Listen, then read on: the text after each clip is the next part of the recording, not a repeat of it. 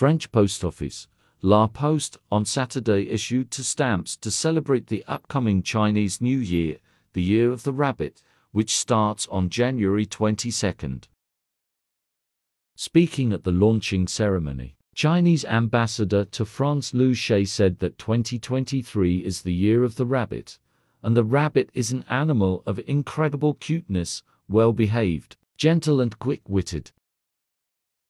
The rabbit represents the positive energy of the Chinese people who can overcome difficulties and improve themselves, Lu noted, adding that the Sino-French relations will surely write a new chapter and make rapid progress in the new year.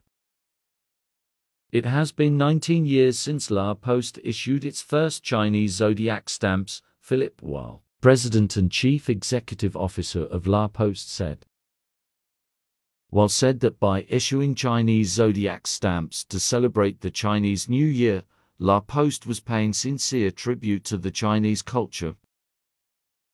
Featuring a crouching rabbit on a pink background, one stamp applies to the domestic mail service in France with a face value of 1.16 euros. The other, a rabbit looking up on the background of the moon, applies to the international mail service with a denomination of 1.8 euros.